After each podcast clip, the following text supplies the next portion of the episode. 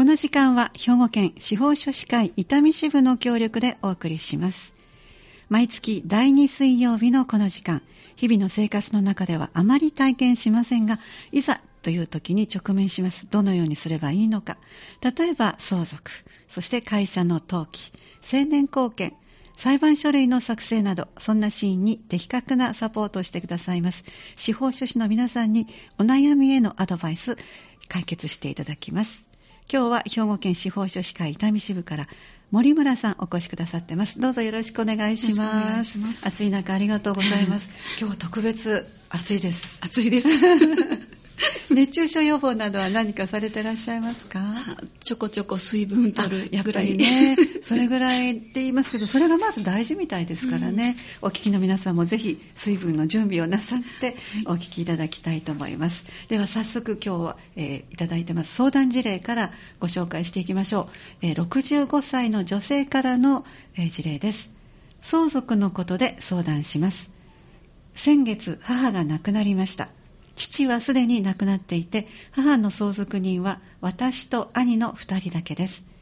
遺産は母が住んでいた家と預金です。兄とは家を売却してその代金を半分ずつ分けようということで意見が一致しています。預金についても法定相続分通り半分ずつ分けようと兄は話しています。しかし今まで兄が母の預金通帳を管理していたのですが母の生前に400万円ほど使い道の不明な出金があります。母の死亡後にもさらに100万円引き出していまして残高は500万円になっています。兄は引き出したお金は母のために必要があって使ったと言っていますが領収書などは何もありません。私は母の医療費を40万円立て替え葬儀費用も40万円出しています。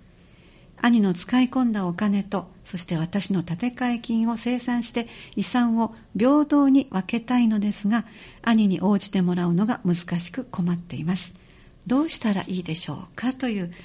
ご相談ですけども、はい、こういう事例というのは割とあることなんでしょうか？あります。つい最近も同じ事例がご相談のテーマがありました、ね、あそうなんですね、はい、やっぱりあのお年めしてこられるとあの親御さんも心配だから、うん、ご自分の通帳はちょっともう家族の誰かにしてもらおうかなっていう。いろいろそうですね、うん、あの病気で入院してたりだとかそうそうですね、ね、で自分で管理できないとか、はい、認知症の場合もありますしそうですね。いろんなケースがやっぱりあるみたいで、えー、私もそういえばあの父が入院の時に母から頼まれたりしたのを覚えてますので、うん。はい、通帳っていうのは家族が安易に「いいよいいよ」っていうことであの預かって、そして出し入れをすることは十分に考えられますね。はい、じゃあ今回はどのように解決していけばいいでしょうか？はい。まずあの遺産の分け方について簡単に触れておきます。はい、お願いします。はい、え現物分割と言いまして、ええ、例えば預金はこの人が相続する。で、はい、不動産はこの人が例えばお兄さんが預金、はい、妹が不動産とか、はい、こう物を分けるっていうやり方が現物分割という方法です。はいはい、でそれ以外に相続人の中の一人が、もう預金も不動産も全部あの名義を取得して、で代わりに他の相続人に対しては、その法定相続分に応じたお金を渡すという代償はい、はい、これが代償分割と言われる方法です。現物と代償と。はい。はい、であとはあの全部もう不動産でも、また株式があっても全部お金に変えた上で、はい、はい、お金を分けるっていうのが感化分割。という形で分け方がいくつかあります。はい、で今回の方の場合は、はい、不動産と預金が相続財産にあって、はい、でも全体としてあの遺産分割協議をすることも可能なんですけれども、えー、もう不動産は不動産で売却して分けるということは2人で意見が一致しているそうでしたね、はい、はい、で預金のところについてはちょっとその建て替え金だとか使い込みが,、うん、があるみたいなことで、あのちょっと揉めてらっしゃるということなので、えー、分けてもあのできるところからあの個別にやっていった方がいいと思います。あそうなんですね、はい、で不動産はと言いますとまあ、売却してお金を半分ずつ分けたいっていうふうに意見があのお互いに一致しているということなのでこれは感化分割という方法になります。はい、で、えーまず不動産というのは売却する前提として相続登記というのを必ず入れないと、はい。はい、売ることができませんのではい、でその相続の登記を、まあ、相続人のどなたの名義にするかということを決めるんですが、はい、感化分割の場合はあの共有名義にして売却もできますし、まあ、どなたか一人の名義にしておいて、でそれをその方が代表として売却をして、売れたお金を2人で分けるっていうふうにあ、はい、の便宜上そういうやり方も可能なんです。でその相続の登記を入れてから今度売却の手続きをして、まあ、また所有権の移転という登記が今度売却をすると出てくるんですけどそういう流れで、はい、あの不動産の方はやっていくことができます。はいじゃあ不動産はこれでもう何の問題もなく 解決できると、はい、不動産はもうそれですっと、はい、あの うまくいきそうです。はい、で問題は預金の方。預金ですね、はい、はい、でこちらがあのお兄さんが生前に、ええ、お母さんの預金を預かっていて、うん、400万ほどちょっと使い道の不明なお金があるということなんですけども、うん、この実際遺産分割で、ええ、あの現金を預金をですね財産を分ける時っていうのは、はい、残ってる残高を分けるんです、え、だからその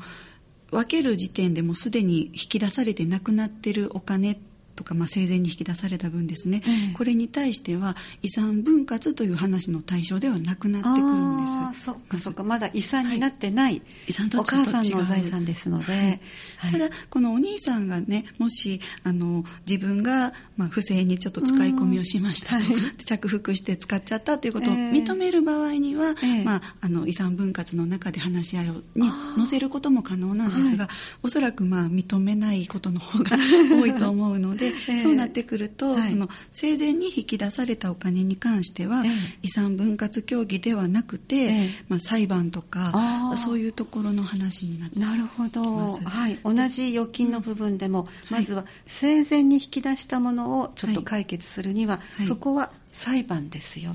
ということですね。でまずは事実関係を、まあ、ちょっと確認して、で実際その亡くなったお母さんが、はい、まあ、例えば引き出しを本当に頼んでて引き出したとか、えー、何か事情があったらもしかすると本当にお母さんからもらったと贈与になってる可能性も出てくるんですが、えーはい、その辺の事実を確認して、まあ、お母さんのために使ったというふうにお兄さんが言っているのであれば、何に使ったのか、はい、でその領収書を確認するとか、えー、で実際本当に必要なお金だったのかっていう事実を確認して、それでちょっと不正なあの点が見られれば、えー、まあ、これはあの不当利得返還請求っていうんですが、うんまあ、本来お兄さんが得るはずのないお金を着服してしまったという疑いがある場合にはこういう不当利得の返還請求訴訟という裁判を行ったり、うん、あるいはあの、まあ、管理をお兄さんがお母さんのお金を管理してたということなので、はい、それをまあ故意過失によって、うん、まあ、お母さんの財産に損害を与えたような事情があった場合は、ええ、不と不法行為による損害賠償請求。というあの、はい、請求の仕方が少し違ってくるんですけど、え、いずれにしてもあの裁判民事訴訟という形で、うん、まあ、あの争っていくということになるかと思います。そうなんですね。じゃあちょっとなかなかこれはあの最初にこうこのご相談者の一つの問題ではあるけれども、はい、解決するものにはそれぞれ分けて考えるとちょっとこうあの解決策もはっきり見えてくる、はい、という感じですね。わかりました。じゃあ預金の生前に引き出されたものは、えーそのあたりがうまくこうお兄さんとの話し合いがつかなければ、まあ、あの裁判で、はい、民事裁判でと、はい、はい、分かりました。そしてまださらにお母様が亡くなった後も引き出してありましたね、はい、亡くなった後に引き出されたお金が100万円あるということで、はい、で先ほどあの遺産分割というのはもう今残ってる財産を分けるっていうことを言ったんですけれども、はい。えー、今実際に残ってる預金っていうのがこの方の場合は500万お母さんの預金。でしたね、はい、生前に400万引き出されて、はい、死後に100万引き出されて、うん、残金が今500万、はい、ということで、まあ、500万を分けてしまうと250ずつになっちゃうんですけれどもそう、ね,、なると100万勝手に引き出されてお兄さんの方が少し多くもらってしまうという形になるんですが、ね、これはあのえー、相続人全員がそのお母さんが亡くなった時点のうん、あの亡くなった日の後ですね。勝手に引き出したお金があった場合に、ええ、それをもう相続財産としてあったものとして計算するっていうことができるように、え、まあ、民法上あの決まっております。はい。なので500万を分けるのではなくて、それに100万円をプラスして、はい、600万あったものとしてこれを計算することができます、はい、そうなると例えば半分ずつだったら300万ずつになります。で、ね。はい、ただあの実際残っているのは500万ですので、えー、300万はそその相談者、うん、で残り300万お兄さんの方は100万すでに使い込んでる分差し引きして、はい、まあ、200万受け取るとか、うん、そういう形でちょっと持ち戻して計算をするということがまず一つできるっていうことと、でこの相続人全員が同意したらそういうふうに計算に戻すことができるんですが、ええ、この去年の民法の改正で、はい、その実際に引き出しをしてお金を処分してしまった方については、はい、その同意を取ることは必要ないっていうふうになりました。あそうなんですね。はい、はい。なのでもうこの場合はお兄さんが、まあ、同意するとかしないとか関係なく、うん。ええ、100万円もともとあったものとして、うん、あの遺産分割協議の時に計算に含めることができるということになります、はい、じゃあもうこのお兄さんがいやこの100万もお母さんから頼まれて生前に頼まれててお母さんのために使ったんだよということをおっしゃってももうそこはもう、まあ、亡くなった後の引き出したものなのでそれが実際にその何にあの使ったお金なのかっていうのがはっきり例えば、まあ、この後出てきますけども相談者のように葬儀代としてお母さんのために使ったとか、はいはい、医療費の立て替えで使ったとか、お兄さんがもしその死後に引き出した100万が本当にお母さんのために使ったものだということが、えー、あの証明できれば、はいはい証明できれば、ええ、まあ、建て替えたお金ということも、え、あの見なすことができると思います。はい、わかりました。じゃあ、えー、まずはここまで前半で、えー、っと、えー、っと、お家を処分するのは同意できたので、そのまますぐに、えー、できます。そして預金について生前に引き出されたものは納得いかなければ裁判で解決しましょう、はい、そして、えー、亡くなった後引き出された100万円は、えー、去年の法律から、えー、下ろした方使った方以外の相続人が、はい、あのまあ、そうしていいですよと、はい、遺産としてあったものとみなすという同意を取れれば。はい、それをプラスして現在残っている500万とすでに引き出された100万を足して600万あったということで半分ずつなので300万。はいという取り方ができます、はい、ということですね、はい、ありがとうございます。ちょっとここで1曲入れて後半今お話が出てきました。今度はご相談者が建て替えたお金、はい、この辺りのお話を詳しく伺ってまいります、この時間は兵庫県司法書士会伊丹支部の協力でお送りしていますそして今日は兵庫県司法書士会伊丹支部から森村さんお越しくださって解説してくださってます。後半もよろしくお願いします。お願いします。では早速今日の相談事例からもう一度ご紹介しましょう。65歳の女性からのご相談です。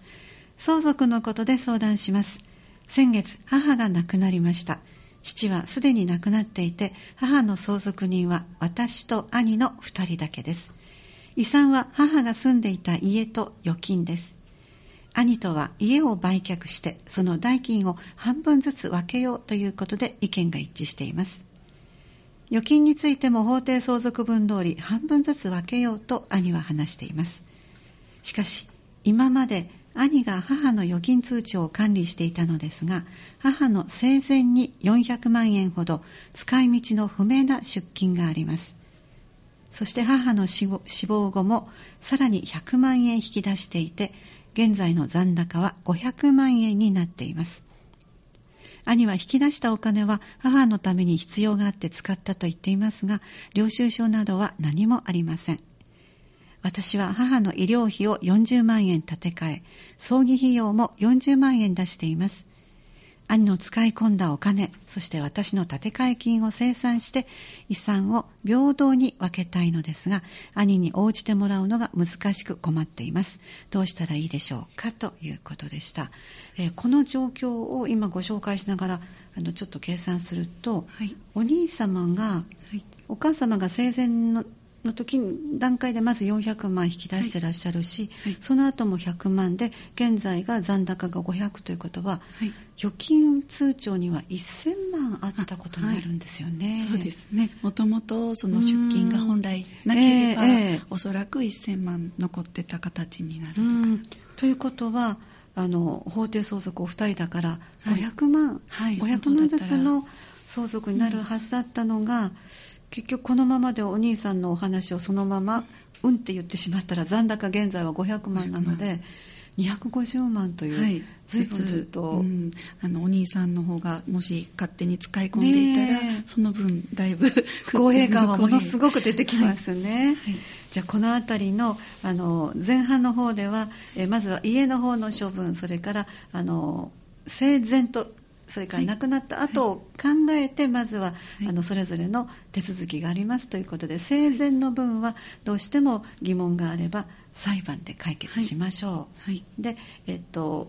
亡くなった後の引き出した分についてはそれはもともとあったものだということで、はい、現在の残高にプラスして、はい、合計600万の半分をこのご相談者がもらう権利があるというふうに解決できるとおっしゃっていただきましたね、はい、はい、そしてこの方ご本人が立て替えた分がまだあります、はい、はい、えー、建て替え金ということで医療費を40万立て替えていらっしゃる、はい、ということで、これはあの一番簡単な計算として、はい、遺産からまず先に40万差し引いて建て替えたものを先に、まあ、分けて、まあ、いただくわけですね。結局相談者が弁済を受けるという形になります。はいこれはもう本来あのお母さんが生きておられれば、うん、そのお母さんが払うはずの医療費をそうです、ね、代わりに払ったということで建て替えという形になってますので、はい、もしお母さんがそのまま生き続けていれば、うんはい、お母さんに請求できるものですので。はい。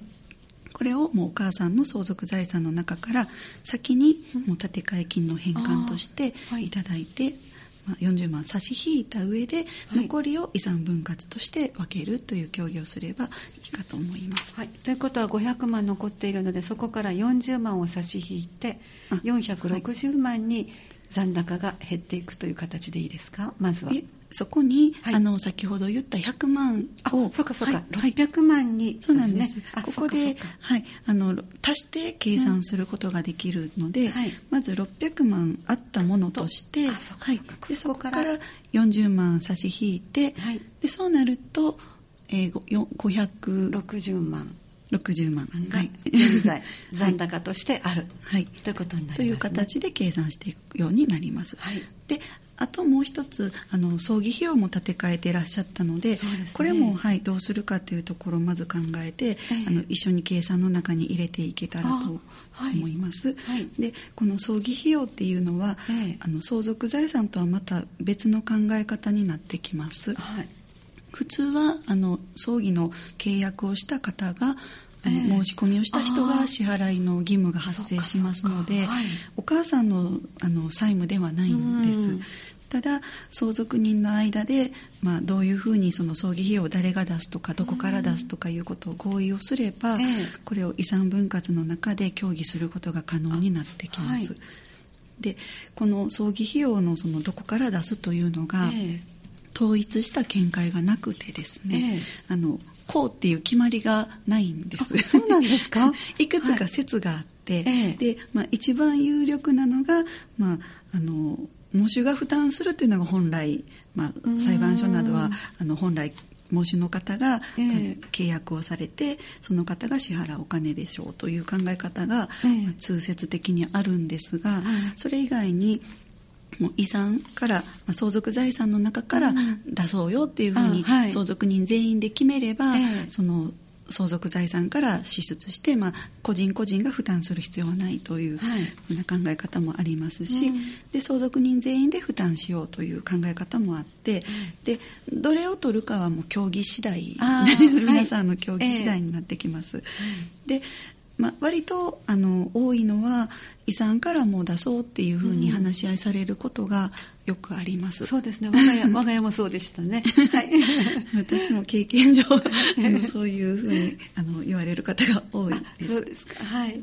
でその場合はもうあの相続財産から支出するものを事前に相続人の誰かが代わりに払ったということで、えー、これも建て替え金という形にな,、はい、なりますので、はい、まあ、先ほどの医療費と一緒のように、えー、遺産分割に先立ってもう先に差し引いてしまう、はい、ということで要するに600万から医療費の40万と葬儀費用の40万を差し引いて520万、はい。でこれを法定相続分に従って分けるという考え方でいくと、260万、はい、でその260万に、この建て替え金で最初にあの差し引いた40万40万の80万ですね、はい。はい、これをまあプラスすれば、相談者の方が本来もらう分が340万という形で建て替えた分が返ってくるので。はい、で合算すると340万、で、はい、お兄さんの方はというと、うん、この260万ずつに分けたけれどもすで、に100万円使い込んでしまっているということであればそれ差し引いた160万、はい、で受け取ると。で340と160万合わせると今の残高と同じ500万という形になってきます。はい、なるほどね。でこんなふうに計算をしていく、えー、でもし葬儀費用はもう喪主が負担するものだというふうにお兄さんに言われて、うん、もう仕方なくそういう協議をしたということであれば、はい、もう葬儀費用はもうこの相談された方が40万負担しないといけないお金であったっていうことでただ喪主がお兄さんだったら、うん、喪主がお兄さんだったらお兄さんの。そうですね。そうですね。はい、はい。かりました。この辺も全部あの相続の中で決めていくことができます、はい、特にそこに法律がこう関わってくるってことはないわけですね、はい、皆さんが話し合いで、はい、話し合いで、はい、で話し合いがつかない場合はもうその辺も含めて、調停の中でも話し合いをすることもできるんです、でどうしてもその調停でも合意が整わなければ、結局こちらも最終的に、まあ、民事訴訟とか裁判の中で、あの争うという形になります。うん。あそうなんですね。ただこの遺産分割については、あのいきなり裁判というのはできないので、調停全知主義と言われてて、ええ、まずは調停にあのまずは話し合いからという流れになります。あ、はい、あそうなんですね。はいでもしその話し合いがなかなかお兄さんとこう話がつかなくて、うん、いつまでもこうお金があの立て替えたお金が戻ってこなくてちょっと困るっていうことがあれば、はい、今預金の仮払い制度というのがあの民法が新しくなっていて、はい、はい、仮払い制度というのがありまして、これはあの相続人1人ずつ単独でその遺産の預金ですね、うん、預金の中からあの金融機関から払い戻しを受けることができるっていう制度なんですが、はい、そのいくらまでっていうのは決まってましてそうなんですか、はい、金融機関ごとにまず上限があるんです、はい、上限は150万まで。はい、はい、でそれ以外に計算で、えー、相続が開始した時の預金残高の3分の1かける法定相続分っていう計算式がありましてもうこれは決まった公式があるんですね、はい、決まってます、はい、で今回の方の場合ですと、ええ、この相続開始時の預金残高っていうのは、はい、この100万円持ち戻した上での600万を採用はい、これを計算することができますので、はい、この600万の3分の1かける200万ですね、はい、でさらにその法定相続分ということで2分の1ですね、この場合ですと、でする計算すると100万円、はい。なので100万円までこの、この相談者の方がこの金融機関に対して払い戻しを請求すれば、遺産分割の協議がまだ整ってなくても、100万円だけは先に払い戻しを受けることができるということになってます。そうなんですね、まあ、あの相続があるとして建て替えた分もありますからこの場合は早めに、はい、あの、はい、いただきたいのでということで、うん、こういう手続きをすることもできる、はい、この仮払い制度というのがもともとそういうあの相続が起きた後の葬儀費用とか、うん、で亡くなった方の未払いの、まあ、医療費払うとか、そういうお金がちょっとこう資金がいるっていう時に、うん、なかなかあのこう引き出せすぐに引き出せないと困るっていうところから、新たにできた制度なので、はい、そういう形で、まあ、100万円もしくは金融機関ごとに、まあ、計算上150万200万という金額があったとしても上限は150なんです。そうなんですね。150万までの間で、はい、はい、払い戻しをしていただくことができる、はい、ことになってます。じゃあこの制度をこの方もうまく使えばお兄さんとの話し合いが長引いても少し安心かなと。少しはもう早めに手元に、うんえー、あの戻していただくことはできると思います、えー、そうなんですねありがとうございます。今伺った中の解決の中で、司法書士の皆さんがお手伝いしていただけるっていうのはどういうことでしょうか？はい。まず不動産の登記なんですがそうでしたね、はい、相続の登記ですとか、はい、でその相続した後に不動産売却する時の、まあ、所有権移転という登記になるんですが、はい、そういう登記の手続きですとか、そしてあの引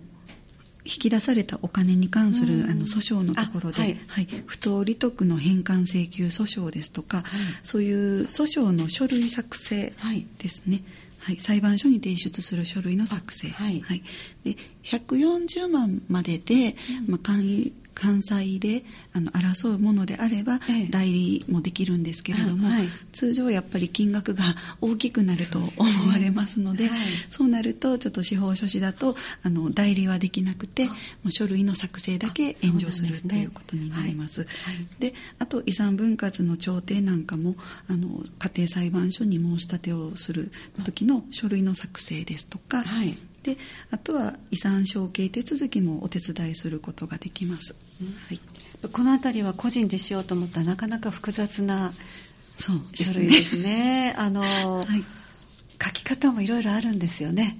感化分割とか特に、はい、えー、あのその後のお金の動きとかがやっぱり、はい、あの税金とかにも関係してきますので、えー、きちんとやっぱり協議書を作った方がいいと思います。はい、なかなかあの私たちつい住所もこうあの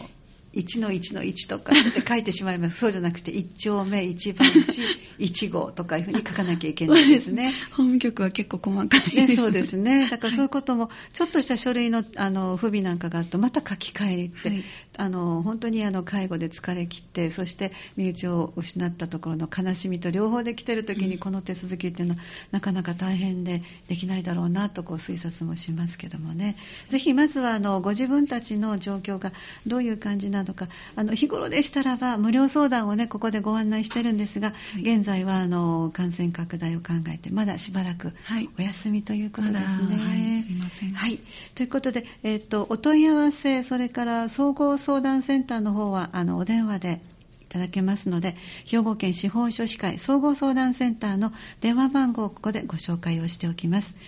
078-341-2755 078-341-2755です。今日は、えー、この時間は兵庫県司法書士会伊丹支部の森村さんにお越しいただいてお話をご紹介いただきました。どうもありがとうございました。ありがとうございます。本日の放送、明日までにハニー FM のアーカイブにアップされます。えー、スマホ、パソコンでいつでもどこでもお楽しみいただけます。次回は9月9日にお送りします。来月もぜひお聴きください。この時間は兵庫県司法書士会伊丹支部の協力でお送りしました。